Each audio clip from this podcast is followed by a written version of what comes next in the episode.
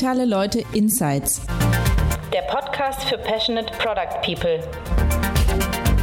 Wir zeigen euch die Tools, Taktiken und Methoden digitaler Professionals.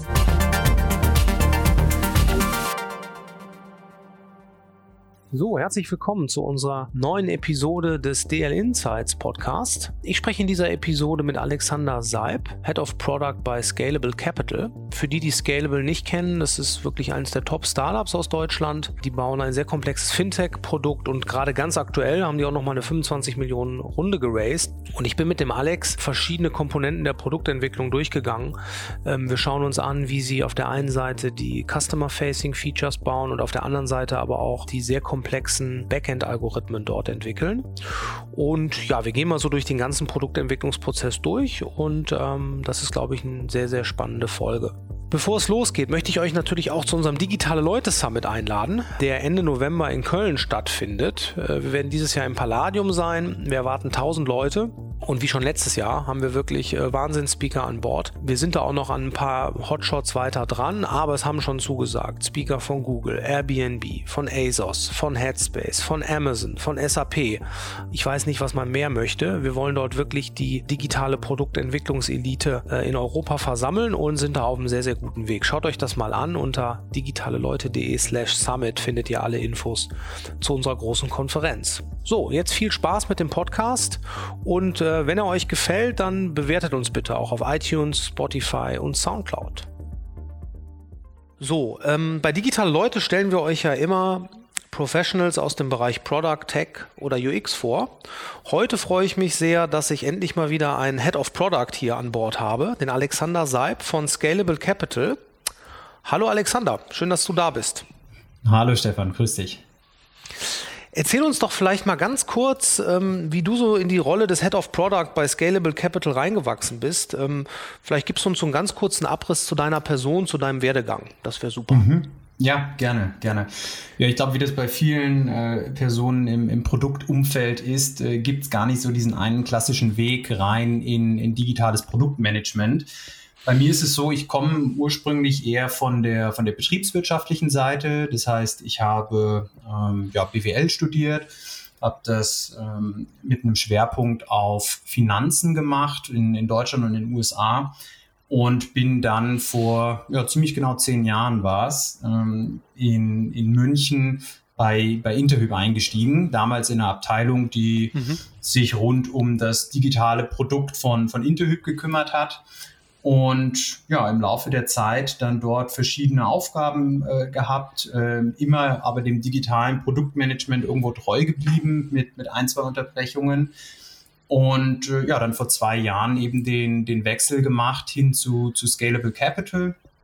Und ähm, so dann eher aus der, sag ich mal, aus der Finanzbranche kommend ähm, weiterhin bei den, bei den digitalen Produkten geblieben. Mhm, okay, spannend. Wie alt bist du, wenn ich fragen darf? Ich bin 34. Ah ja, okay, spannend.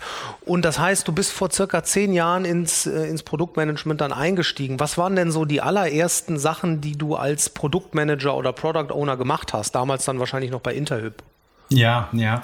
Ja, wie es äh, in der Finanzbranche dann doch häufig üblich ist, ähm, war mein erstes Thema auch ein regulatorisch angehauchtes Thema.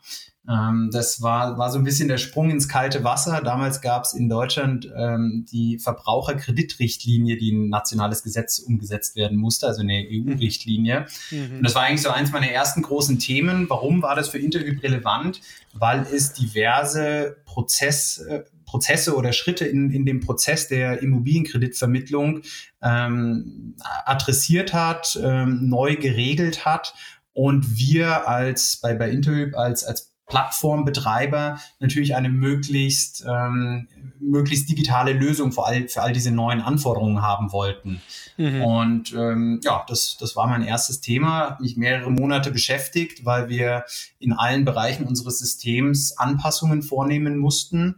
Und äh, dadurch, dass wir aber ja, sehr, sehr intensiv dran gearbeitet haben und äh, haben wir da, glaube ich, auch eine ganz coole Lösung am Ende auf die Beine gestellt, die, die von den Kunden auch honoriert wurde. Mhm. Vielleicht kannst du noch ein bisschen was zu deiner Zeit bei Interhyp erzählen. Ähm, du hast dann dort ähm, das Future Lab von Interhyp gestartet irgendwann. Ähm, kannst mhm. du uns ein bisschen was dazu erzählen, was ihr da gemacht habt? Ich glaube, Interhyp ist für viele der Zuhörer ein Begriff. Mhm. Aber was jetzt in diesem Future Lab gemacht wurde, das ist bestimmt ganz interessant. Ja, ja, sehr gerne.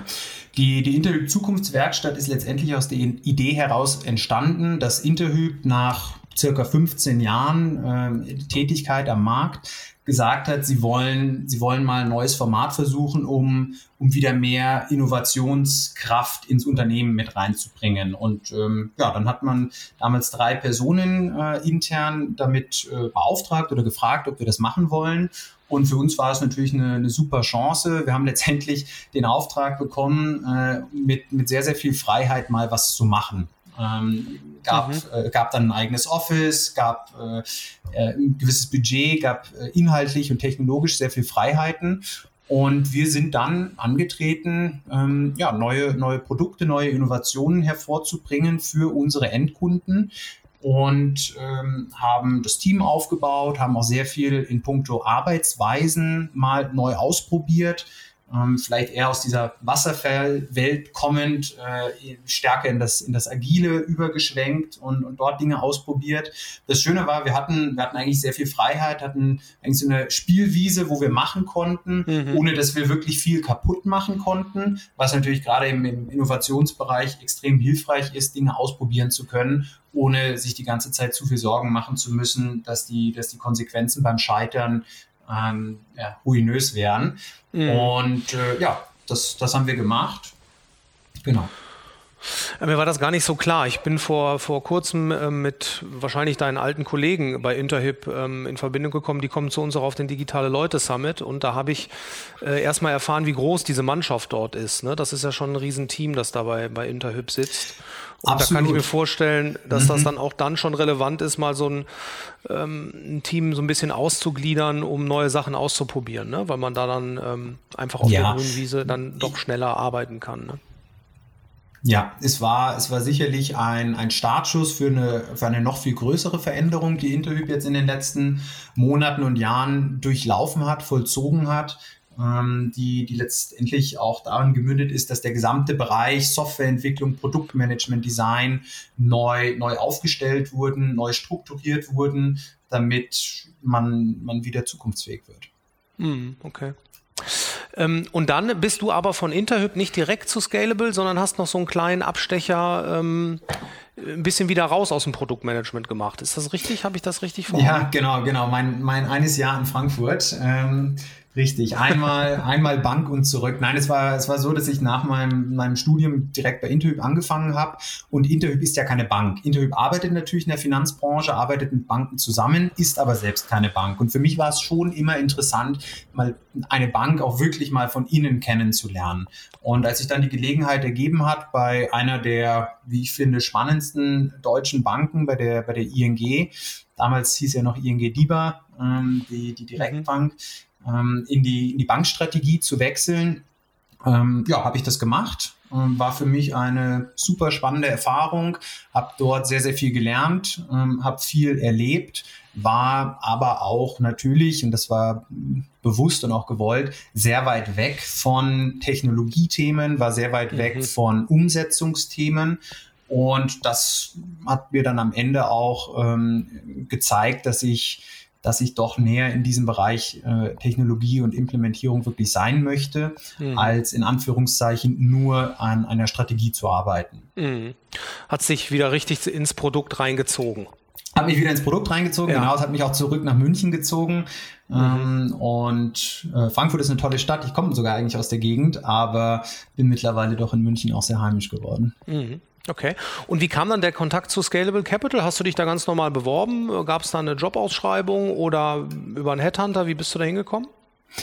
Ich kannte Scalable insofern vorher schon, als dass ich im Rahmen meiner Tätigkeit bei der Interhyp Zukunftswerkstatt sehr viel auf Konferenzen war und äh, sehr viele Startups gesehen habe, die ihre Produkte vorstellen. Und äh, wie der Zufall es so will, war damals auch auf einer, ich glaube es war in Hamburg auf einer Konferenz Scalable Capital und ähm, hatte dort äh, noch, noch kein Produkt live, aber, aber schon die, war kurz davor, schon, schon die Möglichkeit, etwas vorzustellen.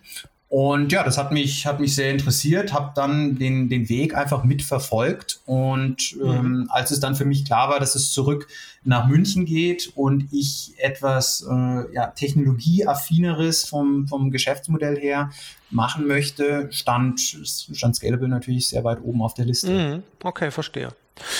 Okay, dann erzähl uns doch mal ein bisschen, ich glaube, den Namen Scalable Capital, der ist jetzt in der Szene, denke ich, schon ein bisschen bekannt, auch gerade auch in der Startup-Szene natürlich. Und ja, vielleicht kannst du uns das mal beschreiben, dass wir uns das vorstellen können, was wirklich dort ähm, nachher Consumer-Facing Interfaces gebaut werden, welche, welches Produkt ihr dort betreibt. Mhm, gerne. Scalable Capital ist ein digitaler Vermögensverwalter. Das heißt, wir managen das Geld für unsere Kunden, wir legen es für unsere Kunden an, damit sich unsere Kunden auf die, die schöneren Dinge im Leben konzentrieren können, als äh, irgendwelche Finanzprodukte auszuwählen. Äh, in der Vergangenheit war das so, dass eine Vermögensverwaltung in der Regel erst ab einer sehr, sehr hohen Eintrittshürde ähm, verfügbar war. Das heißt, du musstest mindestens eine halbe Million Euro oder eine Million Euro an verfügbarem Kapital mitbringen, dass du überhaupt für das Produkt Vermögensverwaltung akzeptierst wurdest für eine Bank.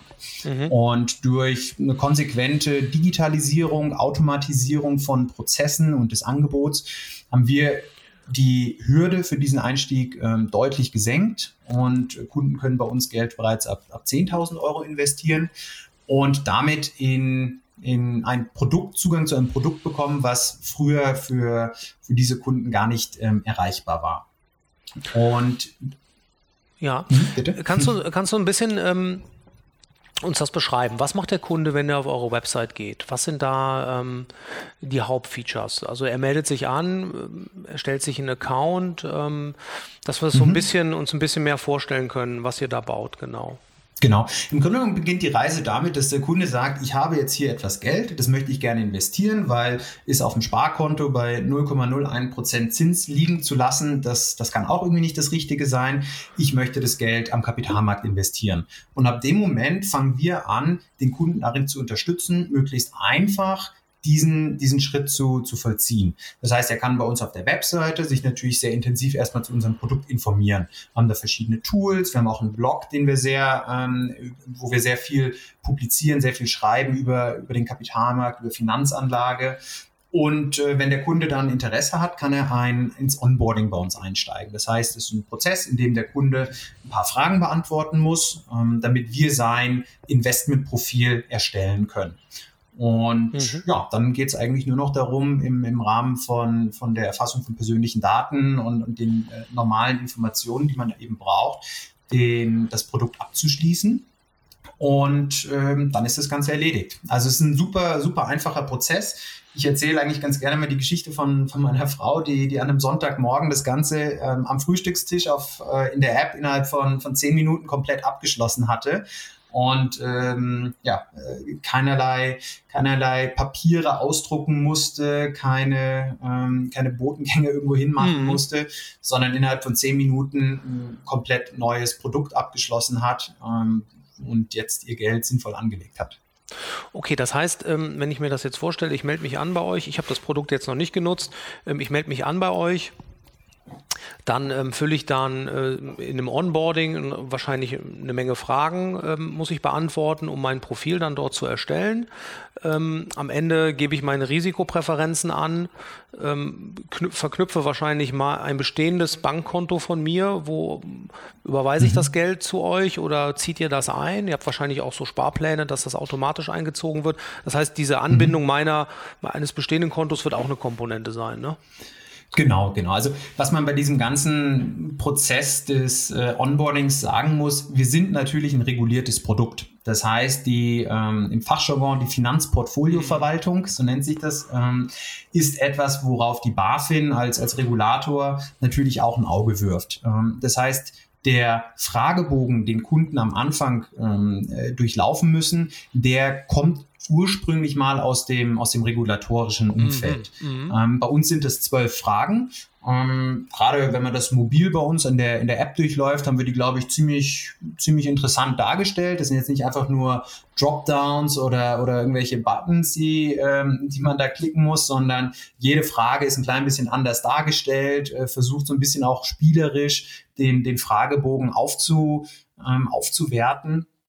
Und nach der Beantwortung dieser zwölf Fragen können wir eben ein, ein Risikoprofil, ein Investmentprofil für dich als Kunden erzeugen. Weil wir wollen ja nicht, dass wir dein Geld zu riskant für dich anlegen. Weil wenn du sagst, ich möchte jetzt für, für zehn Jahre Geld investieren, aber mir ist es vor allem wichtig, dass das Kapital ähm, erhalten bleibt, dass ich gerne schon auch eine Rendite mit erwirtschafte, aber mir ist der Kapitalerhalt wichtiger, dann dürfen wir dein Geld natürlich nicht zu riskant anlegen, weil wenn es am Ende an den, an den Aktienmärkten zu starken Schwankungen kommt und du dann in zehn Jahren vielleicht mit äh, einem Minusbetrag dastehst, was bei einem Investment ja durchaus passieren kann, mhm, dann hätten wir, hätten wir gar nicht das erreicht, was du möchtest. Das heißt, mhm. wir würden dein Portfolio dann vielleicht eher ein bisschen konservativer anlegen, eher in Anleihen gehen und das herauszufinden, ist das Ziel von dem Fragebogen am Anfang. Okay. Nachdem du den ähm, Fragebogen durchlaufen hast, musst du uns natürlich noch sagen, wie viel Geld du investieren möchtest. Dann haben wir auch ein paar ganz coole Tools und, und Prognosencharts und Simulationstools, mit denen du sehen kannst, wie würde sich denn ein Investment von x tausend Euro und vielleicht noch einem Sparplan dazu in den nächsten Jahren potenziell entwickeln, wenn es gut läuft, wenn es nicht so gut läuft. Mhm. Weil uns ist es wichtig, dass wir sehr transparent dar äh, darüber sind, dass das Investieren natürlich seine Chancen bringt, aber auch Risiken mit sich bringt. Und ja, wenn du, wenn du dann konfiguriert hast letztendlich, was du investieren möchtest und wie du investieren möchtest, ähm, geht es darum, deine persönlichen Daten zu erheben. Ähm, auch da haben wir eine, eine, ganze Menge an Tools, dass du deinen Ausweis abfotografieren kannst ähm, und, und, nicht alle Daten selbst eingeben musst, als Beispiel mal genannt, ähm, dass der Prozess für dich einfacher wird. Und ja, wie du so richtig gesagt hast, das, das Bankkonto muss auch noch verknüpft werden. Das heißt, dein, dein Girokonto, über das deine Ein- und Auszahlungen laufen, wo man dann beispielsweise auch so einen, so einen, monatlichen Sparplan von, von einziehen würde, das passiert ebenfalls. Das heißt, du musst das Geld gar nicht überweisen, du könntest es überweisen, musst du aber nicht. Wir können auch einfach eine Lastschrift ziehen. Natürlich mhm, komfortabel verstehe. für dich. Mhm. Und ähm, jetzt mal an der Stelle ähm, eine Frage, äh, nutzt ihr da auch ähm, externe Services für die ähm, Identifikation, also ein ID Now oder macht ihr das, wie macht ihr das? Nutzt ihr da ein bestehendes Tool oder habt ihr da was eigenes, eine eigene Lösung gebaut? Nein, wir nutzen, wir nutzen da bestehende Tools. Wir sind, ähm, wir arbeiten mit der Post zusammen, die ja auch ein mhm. Video-Ident-Verfahren anbietet, ah, ja. beziehungsweise mittlerweile ja auch die, die EID-Funktionalität, also äh, dein, dein NF NFC-Chip in einem Android-Phone kann ja deinen Personalausweis auslesen. Wenn du dann den PIN eingibst, äh, bist du automatisch identifiziert. Okay. Das ist ein offiziell anerkanntes Verfahren, was, ähm, was super convenient ist, ähm, weil du de facto nach 20 Sekunden fertig bist und kein, kein Videocall mehr führen musst benutzt. Ähm, das heißt, da setzen wir auf, auf externe Partner. So generell ein bisschen unsere Philosophie. Wir wollen uns auf das konzentrieren, wo wir der Meinung sind, dass wir den größten Mehrwert stiften können, wenn wir es selbst entwickeln. Für viele Dinge, wo wir ähm, aber sehen, dass es im Markt bereits bessere Lösungen gibt, nehmen wir die, integrieren die und ähm, ja, haben damit äh, trotzdem den Mehrwert für den Kunden geliefert, uns intern aber natürlich auch auf das fokussiert, was für uns am wichtigsten mhm. ist. Mhm, verstehe. Ähm wenn wir jetzt bei eurem Produkt so auf der Seite ähm, des Onboardings sind und ähm, der Profilerstellung, du hast eben gesagt, ihr habt auch eine App.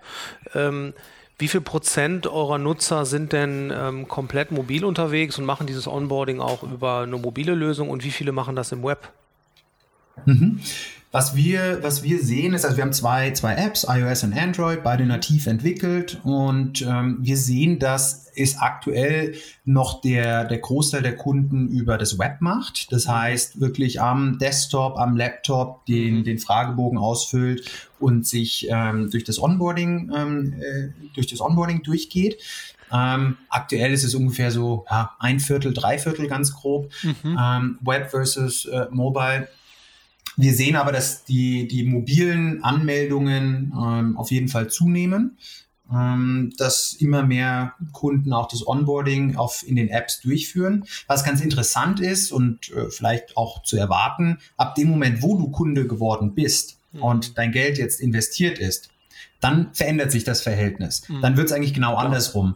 Dann ist der Großteil der Kunden ausschließlich in der Mobile App unterwegs, äh, checkt sein Portfolio, macht eine weitere Einzahlung oder macht eine Auszahlung, was, was alles sehr, sehr flexibel bei uns möglich ist. Und das passiert zum Großteil mobil. Natürlich gibt es auch Kunden, die die, die äh, Web-Applikation dafür nutzen, aber da sind wirklich die, die iOS und die Android-App der, ähm, der absolute Fokus. Was für einen Share habt ihr iOS zu Android? Ja, so ungefähr 50-50 mit einem mhm. leichten Überhang sogar noch in Richtung iOS. Ähm, ich glaube, der Marktanteil in Deutschland ist eigentlich ein bisschen anders verteilt. Ähm, aber ja, bei uns ist es ähm, ein bisschen höherer Anteil iOS-Nutzer als, als Android. Ähm, grundsätzlich können die Apps beide, beide das gleiche. Das heißt, da haben wir äh, Feature-Parität, aber ähm, ja, unsere Kundenbasis ist ein bisschen iOS-lastiger. Ja, ist eigentlich zu erwarten, ne? weil das ja auch ähm, zumindest äh, eine Tendenz vermögende Kunden sind und da ist der Share auch von iOS natürlich auch noch ein bisschen größer in dem Segment. Äh, das kenne ja, ich auch von Ja, das ist sicherlich, sicherlich eine, mhm. ja, eine, eine Erklärung dafür. Mhm. Jetzt haben wir diese eine Seite eures Produktes besprochen. Aber dahinter steckt ja dann noch viel mehr. Ne? Also die ganze äh, automatisierte ähm, Anlagestrategie, die da vollzogen wird. Kannst du uns da auch noch ein bisschen was zu erzählen, ähm, was ihr mhm. da genau baut? Mhm. Ja, sehr gerne, klar. Also einer der wesentlichen äh, Mehrwerte ist, dass wir eben eine, eine Plattform gebaut haben, die genau das erlaubt zu tun, nämlich hochskalierbar Tausende von Portfolios individuell zu überwachen und zu managen.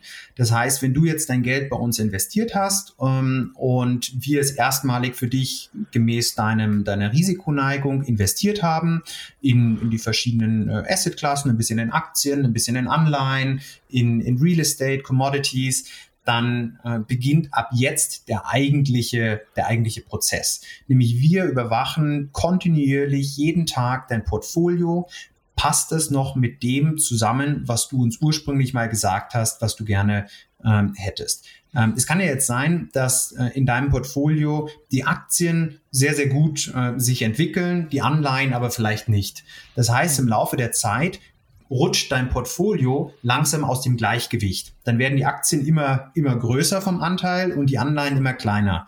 Dadurch steigt jetzt aber auch das Risiko, was in deinem Portfolio äh, vorhanden ist. Mhm. Und du hattest ja gesagt, du willst vielleicht gar nicht so, so riskant investieren. Mhm. Das heißt, wir haben Algorithmen entwickelt, die genau solche Schwankungen untersuchen und zum optimalen Zeitpunkt anfangen gegenzusteuern. Mhm. Jetzt klingt das vielleicht erstmal einfach. Ähm, man muss aber Finde ich eigentlich gar so nicht.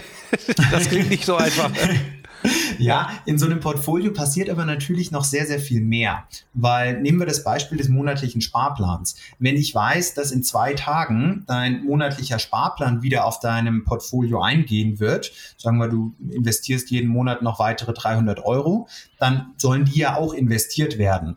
Jetzt wäre es unter dem Gesichtspunkt der Handelskosten sprich, wenn wir Wertpapiere kaufen und verkaufen, nicht sonderlich sinnvoll, heute die, ähm, äh, dein, dein Portfolio umzuschichten und in zwei Tagen das gleiche wieder zu tun. Weil wir wollen ja, dass die Handelskosten ähm, nicht, nicht zu hoch werden. Und deswegen sind es ist es eigentlich so ein, ja, Multifaktoren, eine Multifaktorenoptimierung, die mhm. wir durchführen müssen, damit ähm, dein Portfolio optimal allokiert ist, dass im äh, Umkehrschluss aber auch die Handelskosten nicht zu hoch werden, dass du aber trotzdem eine attraktive Rendite erwirtschaften kannst und all diese Daten zusammengenommen und äh, im Rahmen von von unseren täglichen Optimierungen und, und Portfolioüberwachungen ergeben dann eben die, die Handelsaufträge. Dann werden wir aktiv und sagen, okay. für dein Portfolio möchten wir jetzt ähm, Aktien verkaufen und Anleihen kaufen. Äh, für das Portfolio von deinem, von deinem Kumpel ähm, muss das Ganze vielleicht genau andersrum passieren, weil ähm, dort äh, die, die Strategie eben eine andere mhm, ist. Verstehe. Und so machen wir das für jeden Kunden individuell, für, für Tausende, Zehntausende Portfolios jeden Tag. Und das ist natürlich nur möglich, indem wir eine, eine hochperformante äh, Plattform im Hintergrund haben, Technologie haben, ähm, die, die skalierbar ist und da sehr sicher läuft. Mhm. Okay, da können wir jetzt ja auch mal ein bisschen noch genauer darauf eingehen, wie diese Plattform aussieht und welche Technologien ihr da nutzt.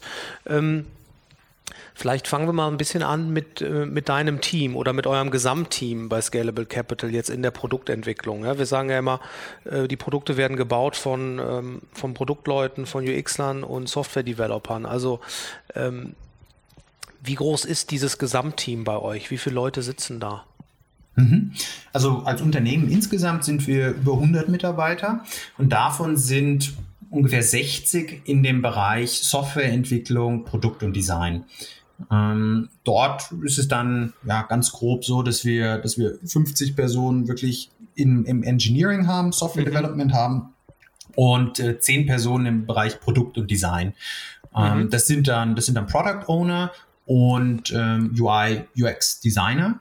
Und ähm, ja, diese 60 Personen arbeiten gemeinsam daran, diese Plattform äh, weiterzuentwickeln. Natürlich all die Backend-Themen, die ich gerade beschrieben habe, aber insbesondere natürlich auch das, was der Kunde erlebt in den, in den Mobile-Apps, in der Web-App, auf der Webseite etc. Mhm. Ähm, vielleicht kannst du uns ein bisschen äh, beschreiben, wie dein Team da jetzt arbeitet, ja, ähm, wie, wie dein Team genau zusammengestellt ist und wie wir uns so einen, ja, sage ich mal, den Entwicklungsalltag ähm, bei Scalable Capital vorstellen können. Wie seid ihr da ähm, organisiert mhm. und ja, wie sieht eure Roadmap, also vielleicht angefangen so bei der Roadmap-Planung und dann auch ähm, wirklich die Development-Zyklen, wie ihr da aufgestellt seid? Ja, das, das Team, vielleicht da noch kurz dazu, mm, das sind sechs, sechs Product Owner ähm, und ähm, äh, drei Designer. Die Product Owner sind relativ heterogen, würde ich sagen, von ihren Profilen.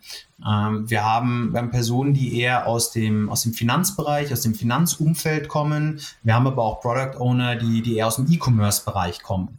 Und für uns ist es halt wichtig, genau diese Kombination zu haben, damit wir ein ein Finanzprodukt bauen können, was sich aber ähm, was sich nicht langweilig anfühlt, sondern was, was cool ist, was mhm. so ist, wie man sich heute wünschen würde, wenn man eine, eine, eine Applikation, eine App zum Geld investieren entwickelt. Mhm. Ähm, das gleiche ist, ist auch bei uns im Designbereich. Ähm, und äh, ja, die Teams oder die, die Product Owner, Designer arbeiten mit äh, den Engineering Teams zusammen bei uns ist so, wir sind ähm, ja, agil organisiert. Das heißt, ähm, wir, wir, arbeiten in kleinen ähm, und ja, selbstständigen Teams, die aus Frontend, Backend Engineers bestehen, aus einem Product Owner und Designer. Und dieses Team soll in der Lage sein, selbstständig an einem Produkt, an einem Projekt zu arbeiten und das End-to-End -End zu verantworten. Mhm. Und ja, die, das, das Staffing ähm, und die Roadmap-Planung, die, die passiert äh, bei uns natürlich sehr, sehr stark auch unter Einbindung von, von unserer Geschäftsführung, von unseren Gründern, äh, unser CTO und, und ich. Und ja, wir haben, haben dann natürlich einen kontinuierlichen Austausch ähm, was sind jetzt die strategisch großen Weiterentwicklungen. Mhm. Ähm, und dem folgend gibt es natürlich dann äh, noch, noch viele weitere Planungssessions, ähm, die, dann, die dann immer detaillierter werden. Ähm, die, das Ziel ist natürlich, dass die Product Owner und die Teams maximal auch hinter den, den Themen stehen, hinter den Projekten stehen und äh, möglichst früh mit involviert sind ähm, bei, bei der Erarbeitung von, von den Lösungen und ähm, ja, sie dann eben auch selbstständig umsetzen können. Mhm. Das heißt, ähm, die Roadmap-Planung, die beginnt dann im Prinzip ähm, im, ja, in eurem Produktführungskreis sozusagen. Du hast gesagt, die Gründer, CTO ist dabei, du bist dabei. Wie dokumentiert ihr das? Äh, geht ihr dann direkt in äh, zum Beispiel in Jira oder macht ihr das erstmal alles in Google Docs? Da gibt es ja wirklich ähm, die unterschiedlichsten Herangehensweisen. Äh, wie macht ja. ihr das? Wie formuliert ihr das? Und äh, ab wann geht es dann auch in ein Ticketsystem und in welches? Mhm. Also was bei uns, glaube ich, noch wichtig ist zur, zur Einordnung. Wir sind als Unternehmen, als Company jetzt schon sehr stark gewachsen. Also wenn du drauf schaust, ich glaube, über die Hälfte unserer Mitarbeiter ist, ist weniger als ein Jahr bei uns. Ähm, das, das macht natürlich, das hat eine Auswirkung auf Strukturen, auf Prozesse. Das heißt, wir müssen uns so oder so immer wieder hinterfragen, sind die, die Prozesse, wie wir sie vielleicht vor, vor ein, zwei Jahren gemacht haben, als wir noch, noch kleiner waren, passen die noch zu dem Setup, das wir heute haben? Und äh, ja, das ist typisch für ein Startup, ganz klar. Ähm, für, für, mit dem Wachstum äh, musst, musst du das eben tun. Ähm, führt aber auch dazu, dass der Prozess, so wie er heute ist, vielleicht vor einem halben Jahr ganz anders war und in einem halben Jahr auch wieder sehr anders sein wird. Mhm. Ähm, aktuell dokumentieren wir unsere Roadmap ähm, primär in, wie du sagst, Google Docs oder, oder, oder Slides. Gehen dann aber, sobald es wirklich in die, in die Umsetzung geht, hin zu, zu Jira und Confluence, ähm, was für uns die zentralen ähm, Arbeitstools sind. Also mhm. ähm, User Stories, Epics werden komplett in Jira geschrieben. Ähm, das, ähm, das, die Jira-Boards auf, auf Teamebene ähm, sind äh, das zentrale Tool, mit dem die Teams jeden Tag arbeiten, mhm. über die das Planning gemacht wird, über die äh, der Fortschritt getrackt wird, kommentiert wird, etc. Also mhm. sehr, sehr klassisch, würde ich sagen. Ähm, wir nutzen dazu noch, noch äh, ein, ein Messenger-Tool intern für die, für die schnelle, direkte Kommunikation ähm, haben aber auch den großen Vorteil, wir sitzen alle auf einem, auf einer Fläche. Also mhm. wir sitzen direkt nebeneinander, der Designer, der Product Owner, der Engineer sitzen in einer Reihe, arbeiten am gleichen Thema und äh, dadurch hast du halt maximale Kommunikation, ähm, die ja sehr, sehr einfach ist. Hm, verstehe. Was nutzt ihr für einen Messenger? Was macht ihr da? Wir nutzen Mattermost. Ähm, ah, ja. Das ist eigentlich so die, die Open Source Alternative zu Slack. Ähm, mhm. Vielleicht gar nicht jedem bekannt, äh, aber absolut äh, gutes, empfehlenswertes Tool. Mhm. Ähm, und das ist das, was wir nutzen und ja, sehr, sehr zu empfehlen. Mhm, ja, cool. Okay, ähm, wenn wir noch vielleicht ein bisschen jetzt ähm, noch ein bisschen genauer in die Entwicklung ähm, eurer User Experience reingehen, ähm, wenn eure Designer ähm, anfangen, ja, so ein neues Feature zu designen, mhm. wie machen die das? Ähm, was nutzen die da für Tools? Ist das nutzen die äh, Prototyping-Tools oder ähm, gehen die direkt mhm. in, in Sketch oder wie, wie sieht das bei euch aus? Wie können wir uns das vorstellen? Ja, ist natürlich ein bisschen themenabhängig, aber gerade wenn es jetzt darum geht, dass wir größere Neuerungen, größere Features, äh, neue, neue Produkte ähm, entwickeln, dann fängt sehr, sehr viel auf Papier an. Das heißt, äh, auf Papier wirklich äh, physisch oder Whiteboard, ist egal, aber auf einem, in einem Offline-Medium. Äh, in, einer, in einer Gruppe gemeinsam vor einer Wand zu stehen, vor einer weißen Wand zu stehen und sich zu überlegen, wie könnte es aussehen? Was möchte ich erreichen? Ist, ist nach wie vor etwas, was ich als sehr, sehr wertvoll erachte, mhm. ähm, äh, was, was wir sehr, sehr gerne machen. Ähm, so, dann aber natürlich schnell auch in, in das Digitale äh, wechseln. Der, der nächste Schritt ist dann in der Regel, dass wir, dass wir mal erst einen ja, Balsamik einen ersten Wireframe erstellen mhm. ähm, und ähm, ja, abhängig davon, wie kompliziert das Thema ist oder wie, wie viel Unsicherheit wir auch dabei haben, vielleicht noch ein Prototype, ähm, äh, entweder auch wirklich auf, auf den Wireframes oder dann schon auf Mockups. Ähm, da sind wir immer wieder auch am Ausprobieren von neuen Tools. Ich, aktuell nutzen wir Flinto dafür. Und sobald es dann aber wirklich in das richtige Designen geht, äh, ist bei uns das, das Tooling ähm, auch Sketch, ähm, wie, wie, du mhm. schon gesagt hast. Mhm. Natürlich abhängig davon, um was es geht, äh, vielleicht noch, noch ergänzende Tools. Gerade für Mikro-Interactions, kleine Animationen und dergleichen kommt, kommt auch immer wieder After Effects zum Einsatz. Und ja, wenn, wenn dann die, die Screens und die Designs äh, so weit sind, dass wir sagen, die wollen wir jetzt implementieren, findet die, die Übergabe an, an die Softwareentwickler per, per Zeppelin statt. Ähm, mhm. Und ja, dadurch ist es ein, sehr, sehr, äh, sehr integrierter Prozess zwischen Design und Entwicklung, weil, weil natürlich ähm, die, die Engineers dann es deutlich einfacher haben, äh, auf, auf Basis von den Zeppelin-Files die, die Frontends zu entwickeln. Mhm, klar. Ja, cool. Ähm, wenn ihr dann zwischendurch, du hast gerade gesagt, manchmal, wenn die Unsicherheit groß ist, macht ihr noch ähm, vielleicht ein bisschen mehr Prototyping. Macht ihr dann auch äh, User-Tests dazwischen oder testet ihr die Sachen intern? Was habt ihr da für eine Strategie, wenn ihr ein frühes mhm. Feedback haben wollt? Wie holt ihr euch das? Gibt beides, gibt beides. Also es ist definitiv so, dass wir immer wieder auch intern ähm, kleine Tests machen, uns, uns Feedback einholen, aber natürlich auch zu, ähm, zu den Kunden direkt gehen, beziehungsweise die, die Kunden zu uns einladen. Ähm, was, was wir so oder so machen. Wir sind in vielen deutschen Städten immer wieder zu, zu Events beispielsweise oder auch zu persönlichen Gesprächen, ähm, weil, also wir als, als, als Company, ähm, um Kunden unser, unser Produkt vorzustellen. Das ist natürlich ein Rahmen, im, im, in den man auch immer wieder Produktthemen mit einbinden kann. Ähm, oder Beispiel, wir hatten vor ähm, vor kurzem eine, eine Weihnachts, äh, ein Weihnachtsevent, wo wir Kunden zu uns eingeladen haben. Und äh, dort waren wir natürlich vom, vom Product-Team auch vertreten, weil mhm. was gibt's Schöneres, als wenn du mal äh, ein, 200 Kunden bei dir im Office hast, ähm, um, um dann direkt mit ihnen zu sprechen. Ja? Du mhm. hast einfach die, die, die, die Apps da liegen und kommst mit dem Kunden ins Gespräch, kannst ihnen neue Dinge zeigen, kannst direkt von ihnen hören, wie sie das, das Produkt hier und da nutzen, ist für uns schon sehr wichtig.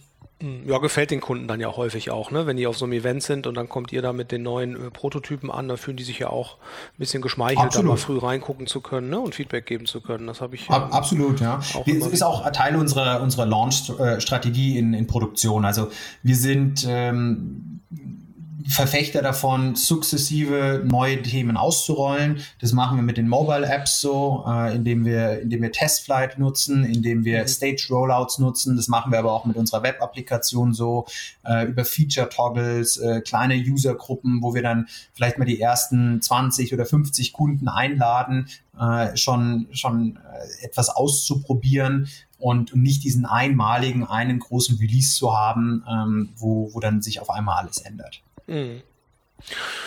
Okay, und wenn ihr dann ähm, released habt, wenn die Sachen dann ähm, live sind und genutzt werden, ähm, was ist für dich als, als Head of Product so dein, sage ich mal, dein Hauptmonitoring-Tool, wo du dir anschaust, ähm, wie das Produkt funktioniert? Ist das, ist das Google Analytics oder guckst du auch in was rein wie New Relic oder wie seid ihr da aufgestellt? Ja, wir haben ein BI-Tool, Metabase nennt sich das, in dem wir Daten aus verschiedensten Quellen sammeln. Ähm, mhm. wir, wir, wir, haben natürlich Google Analytics, Firebase-Daten, äh, wir haben unsere ganzen, unsere ganzen Logs, Datenbanken ähm, von, von der Applikation etc. Und einen echten Überblick über das Produkt kann ich nur bekommen, äh, wenn ich, äh, wenn ich all diese Datenquellen zusammen aggregiere, zusammenfüge und äh, dafür nutzen wir eben äh, Metabase. Wir sind jetzt auch immer mehr dabei, über, über Jupyter Notebooks zu arbeiten, ähm, die, die gerade jetzt aus dem, äh, für, für die Data Engineers sehr interessant sind. Ähm, und ja, geben, bauen darüber eben unsere Dashboards und informieren uns über unsere KPIs. Mhm. Kannte ich noch gar nicht Metabase AI, habe ich hier gerade mal aufgerufen im Browser. Ähm, wie funktioniert das? Da kann man dann alles zusammenstecken, ähm, alle Datenquellen und sich dann Dashboards erzeugen, oder? Ja, du hast im Hintergrund halt eine BI-Datenbank und ähm, auf Basis von der kannst du dir dann sehr einfach entweder über Drag and Drop, sprich äh, über ein Frontend deine, deine Dashboards zusammenbauen, aber du kannst auch über, über SQL äh, komplett äh, Datenbankabfragen bauen. Also mhm. wir haben bei uns schon, schon jemanden, der eigentlich nichts anderes macht als, als Data Intelligence, der mhm der sowohl im, im, für Marketing als auch für Produkt als auch für unser Service-Team Daten sich anschaut, auswertet und ähm, daraus versucht, Schlüsse zu ziehen. Mhm. Ähm, das, was wir, was wir jetzt gerade so besprochen haben, ähm, diesen Produktentwicklungsprozess, den kann ich mir so ganz gut vorstellen, diese ganzen ähm, Frontend-basierten Geschichten. Wie sieht denn das in, äh, in dem Backend-Bereich bei euch aus? Ähm, ist da nutzt, versucht ihr da den gleichen Entwicklungsprozess umzusetzen oder sieht der ein bisschen anders aus? Einfach weil die, äh, weil das halt ein ganz anderes System ist. Ähm, arbeitet ihr da oder arbeitet ihr genau im gleichen Rhythmus und im gleichen Fluss? Ja, grundsätzlich schon im, im genau gleichen Prozess. Der, der große Unterschied ist natürlich, dass ich, ähm, dass ich kein, kein Frontend-Design brauche, aber alles, was äh, Requirements Engineering anbetrifft, sprich das Sammeln von den Anforderungen, ähm, das Definieren der, der Acceptance Criteria, ähm, das, das architektonische, das technologische architektonische Konzept entwickeln, all diese Dinge müssen da ja genauso passieren. Und äh, ja, deswegen ist der Prozess grundlegend mal der gleiche. Und ähm, du hast vielleicht nur äh, Personen mit einem bisschen anderen inhaltlichen Fokus, die sich dann auf, auf diese Themen fokussieren, die, die etwas backendlastiger sind. Mhm. Ich sag mal, das ist ja schon ein super interessantes Feld. Ne? Da kann man jetzt ja äh, maximal reingehen. Also simuliert ihr dann auch, wenn ihr zum Beispiel jetzt eine, eine Iteration eurer Anlagestrate auto automatisierten Anlagestrategien habt, wenn ihr sagt, okay, wir machen da jetzt eine neue Iteration, simuliert ihr das dann erstmal über gewisse Testportfolios und schaut euch dann an, was dabei rauskommt, weil das ist ja nochmal auf einer ganz anderen Dimension auch Produktentwicklung, ne? weil es dann ja auch äh, darum geht, ob nachher die, die Ergebnisse äh, in den Portfolios besser sind. Ne? Ja, absolut. Also wir haben, wir haben eine, eine sehr umfangreiche Test- und Simulationsumgebung, in der wir diverseste Backtests für die Portfolios machen können, in, der, in dem wir wirklich umfangreicheste Simulationen machen können. Ich glaube, zur, zur Einordnung muss man dazu sagen, das ist jetzt ein Bereich, das, das, wir nennen das bei uns intern Financial Engineering, mhm. das ebenfalls Teil von, von unserem Produkt natürlich ist ähm, für das wir aber ein eigenes Team haben, was dafür komplett ähm, verantwortlich ist. Das sind auch Profile, das sind äh, Mitarbeiter, die aus der, aus der Statistik kommen, aus der Mathematik kommen, die ähm, häufig äh, ja in dem Umfeld auch promoviert haben. Wir sind da auch sehr, sehr nah am, an der Forschung mit, mit dran, ähm, was, was Investments anbetrifft. Und ja, da, da haben wir ein komplett eigenes Team von über zehn Leuten, die nichts anderes machen, als das, äh, das, die, die Investmentphilosophie, die wir haben, äh, möglichst optimal umzusetzen und mhm. immer wieder weiterzuentwickeln. Hm, kann ich mir vorstellen, das ist, ähm, ist natürlich ein spannendes Feld. Vielleicht jetzt nochmal so ein bisschen abrundend, ähm, um diese, ähm, äh, diesen Bereich hier abzuschließen. Welche Technologien, wie sieht denn euer Software-Stack im Allgemeinen aus? Was nutzt ihr denn da? Wie seid ihr aufgestellt? Wir sind komplett cloud-basiert. Das heißt, äh, wir arbeiten zu 100 Prozent ähm, in, in dem Fall auf, auf äh, AWS. Ähm, sie nutzen da auch immer wieder neue, neue Tools, die, die angeboten werden. Also klar, Fargate, äh, wir, wir laufen über Docker-Container, ähm, aber auch Lambda beispielsweise für, für Serverless Computing.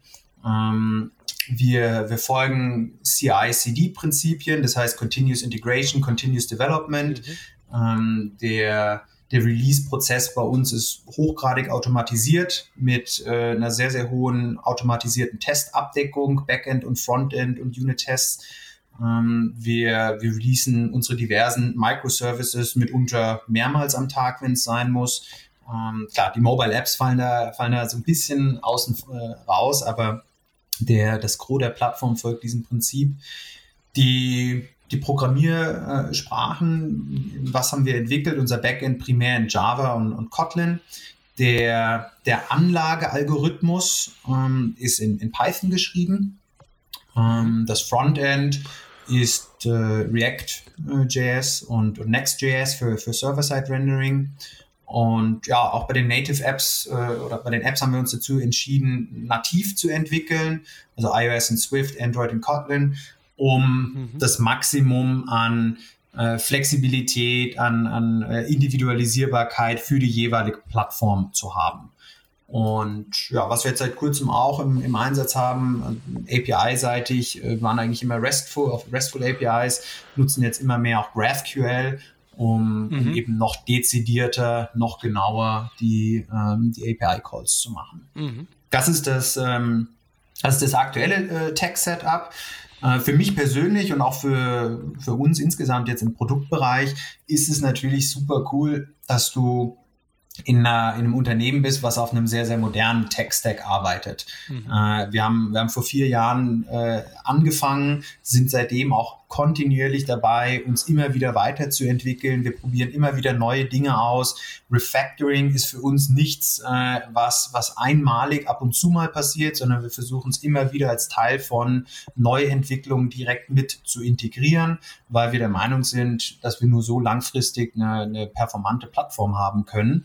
Und ähm, aus Produktsicht macht es natürlich auch Spaß, wenn du, wenn du ja sehr flexibel und sehr schnell Dinge äh, in, in Produktion bringen kannst. Wenn du äh, sehr einfach für eine kleine Usergruppe mal etwas ausprobieren kannst, ohne, ohne jetzt einen komplizierten, äh, komplizierten Release-Prozess folgen zu müssen. Mhm. Ähm, wir sehen es dann eher manchmal im, im, äh, in der Zusammenarbeit mit unseren Partnerbanken, dass Kernbankensysteme, mit denen wir integriert sind über, über diverse Schnittstellen, äh, in der Regel einem quartalsweisen Release-Zyklus folgen, manchmal vielleicht sogar auch nur zwei oder dreimal im Jahr. Und äh, ja, wir dort manchmal Abhängigkeiten haben, mit, mit denen wir natürlich leben müssen, wo wir schauen müssen, gibt es einen guten Workaround für uns. Aber ansonsten ähm, ist das die Timeline, äh, die, mit der wir da natürlich dann konfrontiert sind. Mhm. Vielleicht jetzt so ein bisschen abschließend. Ähm, du hattest gesagt, dass ihr jetzt ähm, ja auch noch ein Startup seid, das sehr dynamisch jetzt gewachsen ist und dass da im Prinzip eure Prozesse auch immer wieder auf dem Prüfstand stehen und ihr da auch viel verändert. Siehst du da, kannst du da schon so ein bisschen absehen, wo die Reise dahin geht oder was sich jetzt noch verändern wird, gerade so in der Zusammenarbeit äh, zwischen den verschiedenen Domänen? Haben sich da oder ja, zeigen sich da schon mhm. Dinge? Weil so der Prozess, wie du ihn jetzt beschrieben hast, das ist, glaube ich, schon, hört sich nach einem doch auch klassischen Scrum-Prozess an. Ähm, was glaubst du, wo die Reise da für euch hingehen wird? Wird das so bleiben oder was wird sich verändern? Mhm. Ja, grundsätzlich hoffe ich mal, dass es, ähm, dass es schon so agil und, und flexibel bleibt, wie wir es aktuell haben. Ähm, das, kann, das kann mitunter eine Herausforderung werden, ähm, wenn, wenn wir weiter wachsen und, und mehr Personen in dem Bereich haben. Aber wir sind davon überzeugt, dass es sinnvoll ist, in, in crossfunktionalen Teams zu arbeiten, die für einen Themenbereich verantwortlich sind. Wie ich jetzt die Themenbereiche im Einzelnen zuschneide, das wird sich sicherlich im Laufe der Zeit immer wieder ändern. Ähm, da, da kann ich mir durchaus auch vorstellen, dass wir es noch äh, in noch kleinere Einheiten, in noch kleinere Units schneiden. Ähm, aber im Endeffekt wollen wir weiterhin ähm, selbstständige Teams haben, die ein Thema von Anfang bis Ende äh, umsetzen können. Was da mit einem Wachstum natürlich wichtiger wird, ist, dass ich dann innerhalb einer Disziplin, also innerhalb zum Beispiel der Design-Disziplin oder innerhalb des, des Product Owner, äh, der, der Product Owner äh, mich austausche, dass ich dort ein Format habe, wo ich ähm, beispielsweise über die Designprinzipien äh, sprechen kann, wo ich mein Designsystem weiterentwickeln kann. Ähm, das heißt, wir müssen, wir müssen ja in beide Richtungen denken. Das Team muss äh, selbstständig crossfunktional arbeiten können, aber auf der anderen Seite müssen sich alle Product Owner oder alle Designer auch methodisch weiterentwickeln, von den Erfahrungen der anderen Product Owner lernen können. Und das ist für mich persönlich auch sehr wichtig, dass wir diesen Austausch eben sicherstellen, dass es ähm, ja, zwischen den Product Ownern, zwischen den Designern ähm, oder natürlich im Engineering-Bereich genauso zwischen den Frontend- oder den Backend-Entwicklern diesen Austausch gibt, äh, damit dort, ja, das, damit sich dort auch alle weiterentwickeln können. Mhm. Du hattest ja gesagt, dass es dir auch so deine persönliche Vorliebe auch schon ist, ähm, auch mal wirklich äh, regelmäßig mit den Kollegen gemeinsam am Whiteboard zu stehen und dann die ersten Scribbles zu machen und zu brainstormen. Du hattest mir auch in unserem Vorgespräch erzählt, dass ihr äh, komplett co-located seid, dass es keine ähm, Remote Worker bei euch gibt. Ähm, wie siehst du das ganze Themenfeld? Glaubst du, das wird sich verändern oder glaubst du, ihr bleibt bei, bei dieser ähm, Co-Location-Strategie? Wie siehst du das Thema? Für unsere Kernbereiche ist das der, die Strategie, die wir, die wir haben und äh, die, die werden wir jetzt zeitnah auch nicht verändern, weil es gibt nichts Besseres, als mit deinem Team in einem Raum zu sitzen und direkt zusammenarbeiten zu können die, ähm, der, der Austausch, sowohl persönlich als auch fachlich, ist, ist so einfach maximal.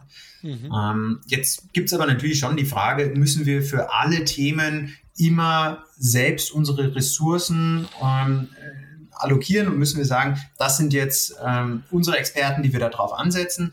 Oder kann ich vielleicht, wenn es um die, die Integration von irgendeiner Standard-API geht, nicht auch sagen, da hole ich mir jemand externen dazu, der, der das macht? Durchaus möglich. Bisher haben wir das eigentlich so gut wie noch nie gemacht. Ähm, ob wir das mal ausbauen, könnte sein. Ähm, es kommt natürlich mit, mit Vor- und Nachteilen, weil äh, auch wenn ich, wenn ich jetzt externe Unterstützung bekomme, die dann äh, in, einem, in einem anderen Ort sitzt, ich, ich muss ja trotzdem dafür sorgen, dass es eine intensive Abstimmung, eine intensive Kommunikation gibt ähm, und dass es ein, ein, ein effizientes Team ist. Und mhm. äh, ja, da muss man eben dann abwägen, ob das funktionieren kann oder nicht. Ähm, eine Möglichkeit also ist, ist es definitiv, ja. Ja, also es ist ja auch eine Riesendiskussion. Ne? Das ist ja wirklich, ähm, die einen sagen, Co-Location äh, ist mit Abstand das Beste, die anderen sagen, äh, Remote funktioniert auch perfekt. Wir haben ja schon recht viel auch zum Thema Remote Work gemacht, aber das ist immer spannend mal zu hören. Ähm, ja, ich glaube, es hängt wirklich auch vom, vom Thema ab. Ähm, dass wir jetzt unsere, unsere Mobile-App-Entwicklung beispielsweise, ähm, dass das ja eins unserer Herzstücke vom, vom digitalen Produkt ähm, an, an jemand externen geben, dass ähm, dafür sind wir einfach viel zu sehr äh, Tech-Company, dafür sind wir viel zu sehr ähm, äh, ja, die, die Owner von unserem eigenen Produkt. Also das, das, das, würde, das würde nicht passieren. Mm, okay.